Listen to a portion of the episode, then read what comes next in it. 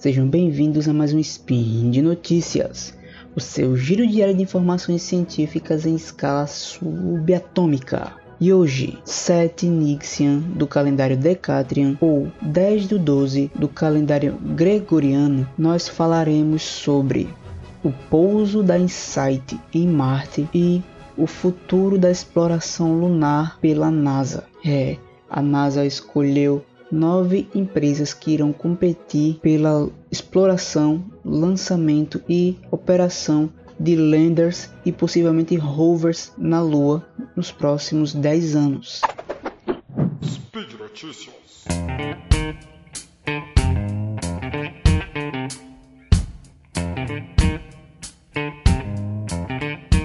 A NASA conseguiu mais uma vez, pessoal. Pouco antes das 18 horas do horário de Brasília do dia 26 de novembro de 2018, a sonda InSight da NASA finalmente tocou o Sol da superfície do planeta vermelho, Marte. A missão vinha sendo desenvolvida há quase 10 anos e custou aproximadamente 1 bilhão de dólares. Uma bagatela, a viagem da sonda durou quase 7 meses e percorreu uma distância de aproximadamente 458 milhões de quilômetros até Marte. Os instantes finais do pouso da InSight foram muito tensos. Pela transmissão da NASA ao vivo do Centro de Controle do Laboratório de Propulsão a Jato na Califórnia, era possível ver a tensão no rosto dos engenheiros. A notícia do resultado do pouso foi transmitido até a Terra por meio de dois satélites de comunicação chamados Mars Cube 1A e Mars Cube 1B, que acompanharam a InSight em sua jornada a Marte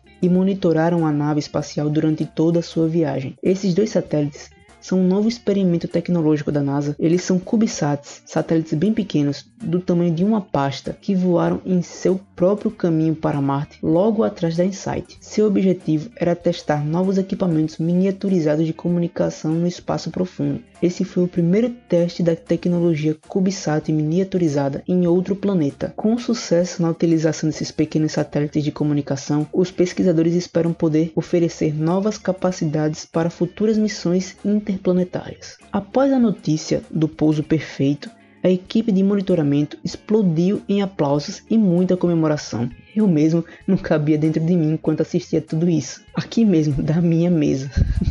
e eu tenho certeza que todos vocês que também estavam esperando por esse momento também estavam explodindo de alegria a cada instante. Cada segundo do processo me deixava sem fôlego após cada mensagem de confirmação de sucesso em cada uma das etapas do procedimento de pouso era um alívio, uma sensação simplesmente indescritível. Rob Manning, engenheiro-chefe do laboratório de propulsão a jato da NASA, falou em meio a aplausos de seus companheiros: impecável, impecável. Isso é o que realmente esperávamos e imaginávamos em nossas mentes. Às vezes as coisas funcionam a seu favor. A Insight mal acabou de pousar e já mandou para a Terra a primeira foto que tirou, como quem diz, tudo correu bem, pessoal. Uma imagem panorâmica do horizonte marciano, com sua lente ainda completamente suja pela poeira que ela levantou durante o seu pouso. Eu vou deixar o link para vocês darem uma olhada nessa imagem aqui mesmo no post. Mas, no final das contas, o que a Insight foi fazer tão longe de casa? Bem, primeiro de tudo, Insight é uma abreviação em inglês para exploração de interior usando investigações sísmicas geodésia e transporte de calor. Ela foi projetada para dar ao planeta vermelho o seu primeiro exame completo desde que se formou há 4,5 bilhões de anos. É o primeiro explorador robótico a ser lançado em espaço profundo a estudar em detalhes o interior de Marte, sua crosta, manto e núcleo. Estudar a estrutura interna de Marte nos ajudará a responder a questões fundamentais sobre a formação de planetas rochosos em nosso sistema solar interior, ou seja, Mercúrio, Vênus, Terra e Marte, há mais de 4 bilhões de anos, bem como a formação de exoplanetas rochosos. A InSight também irá fazer estudos sobre a atividade tectônica e os impactos de meteoritos em Marte. A sonda utilizará instrumentos de ponta para penetrar no interior da superfície do planeta e buscar pelo que podemos chamar de impressões digitais dos processos que formaram os planetas terrestres. Ela fará isso medindo sua atividade sísmica e medindo o fluxo de calor no interior do planeta, fazendo o rastreamento desses de forma extremamente precisa. Um pequeno detalhe que eu de gostaria de deixar aqui claro é que a InSight, diferente dos rovers, do Curiosity, por exemplo, ela não vai sair passeando por aí pela superfície do planeta, analisando diferentes amostras em diferentes pontos. Ela é uma sonda estática. Ela pousou, vai permanecer no mesmo local enquanto sua vida útil permitir, fazendo análises e nos enviando todos os dados que ela conseguir obter do planeta. E agora uma notícia que irá alegrar aqueles que sentem saudade das discussões sobre exploração da Lua pela NASA. Bem, a NASA anunciou nesta última quinta-feira, dia 29 de novembro, nove empresas que poderão concorrer por até 2,6 bilhões de dólares em contratos durante a próxima década para transportar instrumentos científicos e cargas de tecnologia experimental para a Lua a bordo de landers comerciais. Lembrando que lander é uma plataforma robótica que pousa em um determinado lugar e fica lá no mesmo lugar em que pousou até o fim da sua missão, fazendo experimentos.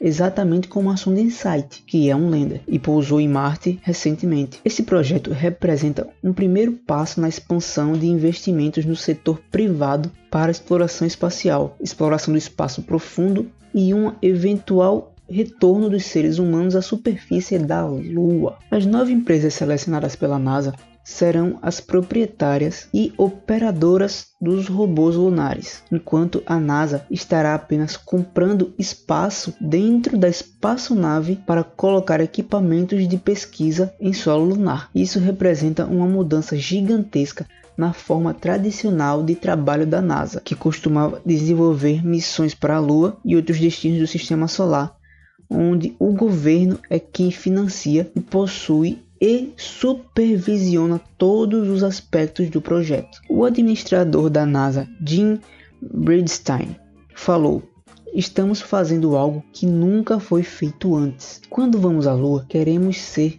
um cliente de muitos clientes em um mercado robusto entre a Terra e a Lua e queremos muitos fornecedores de serviço que estarão competindo em custo e inovação.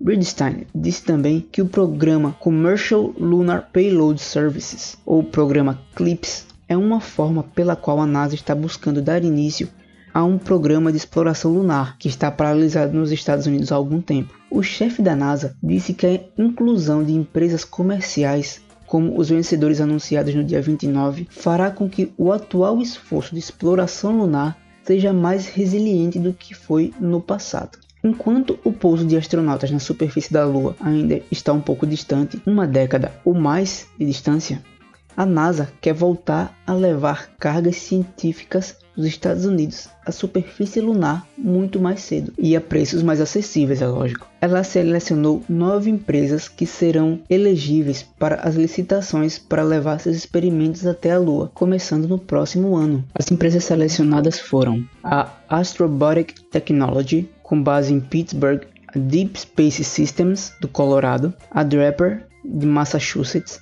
a Firefly Aerospace, com base no Texas, a Intuitive Machines, de Houston, a Lockheed Martin Space, do Colorado, a Mustang Space Systems, na Califórnia, a Moon Express, na Flórida, e a Orbit Beyond, de Nova Jersey. Essas empresas poderão fazer propostas em solicitações de serviço da NASA para transportar instrumentos específicos e cargas úteis para a superfície da Lua, inicialmente a bordo de pequenos landers estacionários, mas talvez, eventualmente, em espaçonaves maiores e até rovers. O anúncio de quinta-feira não comprometeu um financiamento do governo para nenhuma das empresas, mas apenas fez com que os vencedores fossem elegíveis para concorrer aos pedidos de missões ainda a serem liberados pela NASA. No final, algumas ou todas as empresas podem ganhar contratos com ela para missões lunares. Nenhum dos concorrentes anunciados na quinta-feira está garantido com uma provável vitória contratual. A NASA não está financiando o custo de desenvolvimento de nenhum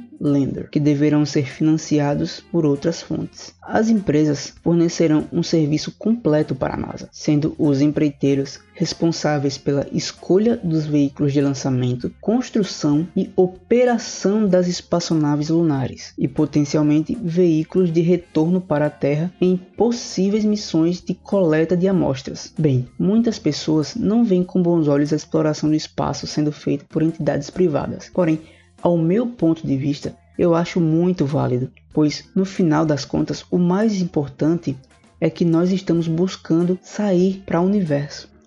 E é mais do que provado que concorrência gera bons frutos. Ter tanta gente desenvolvendo tecnologia, inovando na exploração espacial é muito bom para a humanidade como um todo.